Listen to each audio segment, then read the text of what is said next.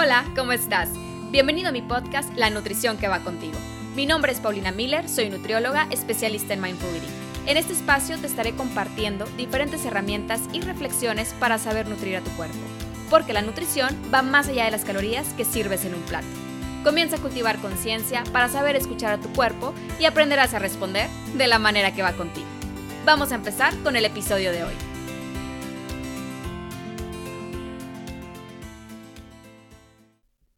¿Cómo estás? El día de hoy vamos a platicar sobre un tema que me parece muy interesante y quizá te puedas identificar. Y si te identificas, no pasa nada. El episodio de hoy se llama ¿Por qué tu dieta no te está funcionando? Y quiero comenzar a platicarte desde el principio. Cuando yo entré a carrera, mi idea era graduarme, poner mi consultorio y poner a dieta a todos mis pacientes. Para mí en ese entonces era la solución perfecta y obvia para que las personas fueran saludables. Sin embargo, te voy a ser sincera, en el camino se empezó a sembrar una pequeña incertidumbre en mí. Algo no me estaba haciendo sentido. Lo veía en los pacientes que tuve la oportunidad de consultar, en mis prácticas profesionales y en mi servicio social. Las personas siempre regresaban estresadas llenas de culpa y seguras de que no podían lograr ser esa mejor versión de sí mismos. Siempre estaban pensando que su cuerpo estaba mal, su manera de comer estaba mal, y querían bajar de número de talla, peso y calorías para sentirse bien, porque para ellos eso era lo que estaba bien. Pues bueno, en ese entonces la metodología de mi consulta estaba orientada a dar la dieta ideal. Las dietas estaban contabilizadas de una manera perfecta. Y de acuerdo al libro y todas las reglas estudiadas, esa persona iba a bajar un número de kilos y también iba a notar un número de cambios. Pero, ¿qué estaba pasando? Los lineamientos eran perfectos. Considero que mi trabajo estaba bien hecho. Y no creo que era culpa del paciente, pero sí creía que era culpa de la dieta misma. ¿Pero cómo? Pues al comenzar a indagar un poco más sobre el tema, me di cuenta que la restricción es una invitación segura a no poder cumplir tu dieta. ¿Te has dado cuenta que desde que sales del consultorio con la idea de que estás a dieta, comienzas a sentirte como si estuvieras encerrado de la vida misma? Pasas por un local de nieve, pasteles, comida deliciosa, pero como no entra en tu dieta, no puedes permitirte entrar a la puerta del pecado. Lo evitas y sigues caminando. Y pasan algunos días, lo has logrado, bajaste algunos gramos de grasa y pues te sientes bien y feliz. Sin embargo, considero esa felicidad como una alegría momentánea, porque desde que sales del consultorio de nuevo, vuelves a salir con un sentido de que no has salido. Sigues de alguna manera encerrado en el extremo de esto es bueno y esto es malo, esto sí puedo comer y esto no puedo comer. Sigues pasando sin mirar la variedad de locales con comida deliciosa. En el menú buscas la opción de ensalada sin aderezo. Está bien, no pasa nada. Pero comienza a llegar ese punto en el que te empiezas a sentir ansioso y empiezas a cuestionarte. ¿Por qué no puedo comer eso? Si como eso, seguro voy a volver a subir lo que ya bajé. Pero bueno, si como solamente un pedacito, tal vez está bien ok, ¿sabes qué? Ya mejor sí me voy a comer todo completo y mañana evito desayunar o hago doble clase de spinning. Ya está, ya tengo un plan. Es entonces que te decides entrar al local del pecado y pides la opción más rica del menú. Puede ser que ni te guste el chocolate, pero pues como está prohibido en tu dieta y ya tienes planeado ignorarla, pues bueno, vamos a comer ese chocolate prohibido y hacer el pecado bien hecho. Te comes todo, todo, todo sin ni siquiera haberlo disfrutado al 100%. ¿Por qué? Seguramente mientras comías seguías pensando que lo que estabas comiendo estaba mal.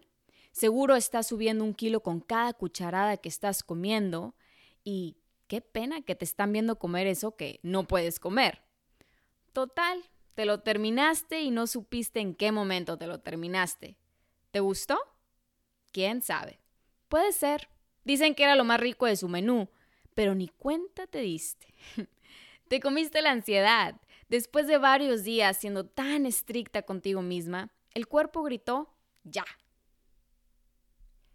Quiero recomendarte una plática de la doctora Sandra Amott, por qué las dietas usualmente no funcionan.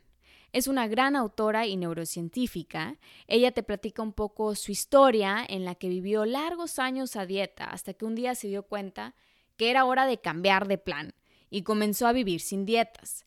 Comenzó a ver cambios impresionantes, no nada más físicamente, sino emocionalmente y en la calidad de su vida, y por eso se dio a la tarea de realizar investigaciones y estudios donde llegó a la conclusión que la solución está en aprender a escuchar a tu cuerpo y utilizar las herramientas de mindful eating que te van a permitir crear esta conciencia sobre tus señales internas para poder aprender a comer cuando tienes hambre y dejar de comer cuando ya has comido suficiente.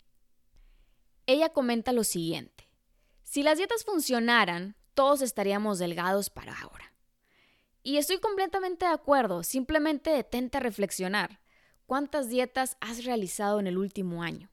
¿Cuántos retos, programas y cosas has buscado para por fin bajar de peso y sentirte bien? Todos los días me toca escuchar algo nuevo. Las personas nada más no parecen estar felices, siempre están buscando algo diferente y sobre todo algo rápido. Como si tu cuerpo no mereciera el tiempo y la paciencia para dedicarle constancia y compasión para un cambio que verdaderamente sea nutritivo y pleno para ti. Lo que ha pasado en este mundo de dietas creo que es todo lo contrario a una vida saludable. Se ha fomentado que la gente se ponga en contra de su propio cuerpo y es una guerra que sinceramente no podemos ganar si seguimos invitando a la gente a seguir reglas externas que quizá no vayan de la mano con sus necesidades. Parece obvio, no comas hasta las 2 de la tarde, pero el cuerpo tiene hambre, necesita energía, necesita cuidarte, necesita mantenerte vivo, pero tu ser inconsciente capta la comida como el enemigo cuando quien se ha convertido en el veneno más peligroso ha sido tú mismo. Te platico que las dietas a largo plazo te pueden llevar a tener un aumento de peso, efectos yo-yo y, claro, un estilo de vida menos saludable, porque perjudica tu habilidad de reconocer tus niveles de hambre y crear un ambiente de armonía con tu cuerpo, lo que también aumenta tu vulnerabilidad a comer de forma emocional y dejarte llevar fácilmente frente a toda esta mercadotecnia de comida.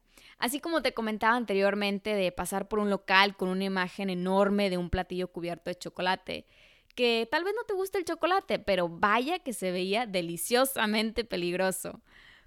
O prohibido, ¿verdad? Como lo quieras ver.